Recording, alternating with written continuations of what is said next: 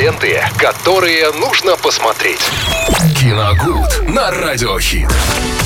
Солнечный и киношный привет а, всем, кто с нами на одной радиоволне. Делимся тем, что можно посмотреть и чем поделиться с вами. В эфире Радио Хит, как обычно, расскажет Виталий Морозов. Привет, привет. Всем привет. Максим, тоже тебе большой привет. Э, Сегодня поговорим о картине. Вот у нас в заставке, то есть всегда звучит фраза «нужно посмотреть». Но иногда случается так, что э, нужно, и с другой стороны, в принципе, ничего не потеряете, если не посмотрите. Но это, наверное, слишком длинно для заставки, поэтому приходится проговаривать все самому. Конечно.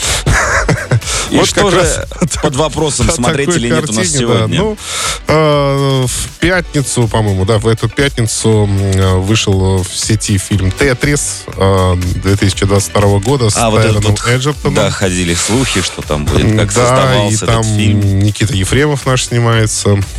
Он прекрасный. И, э, в общем, эта картина, основанная на реальных событиях, о том, как э, в 1988 году э, американский м, предприниматель Хэнк Роджерс, его роль исполняет Эджертон, он приехал в Москву.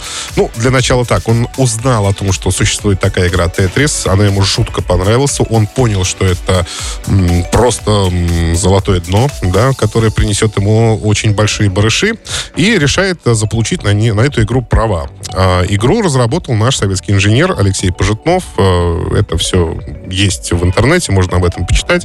А, Действительно, он ее разработал. И сразу три очень крупных компании заинтересовались э, этой игрой. Среди них была и Nintendo в том числе. И э, нужно было срочно получать права. Но там много юридических тонкостей. Например, получить права на компьютерную игру отдельно. Э, нужно понимать, что такое компьютер. Это монитор и клавиатура. Там это все перечисляется.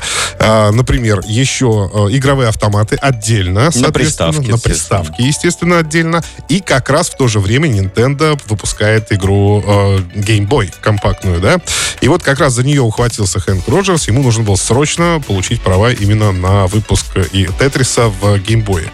Но это я очень кратко рассказываю, на самом деле, потому что там, э, что касается юридических сложностей вот этих, э, когда все три представителя трех компаний буквально, в буквальном смысле грызутся между собой за то, чтобы получить права на игру, и не брезгуют никакими средствами, а подставляют друг друга, не там обещают баснословные гонорары, потом ничего не выплачивают, потому что денег нет. И все это вот так вот э, перемешивается, постоянно в одном котле варится. Вот этот юридические тонкости, они поданы хорошо в фильме. Мне лично, не знаю, многие, кстати, писали, что это слишком сложно. Не знаю, ничего сложного я там не увидел. Мне просто нравилась сама борьба, как они просто дерутся за этот лакомый кусок в виде Тетриса.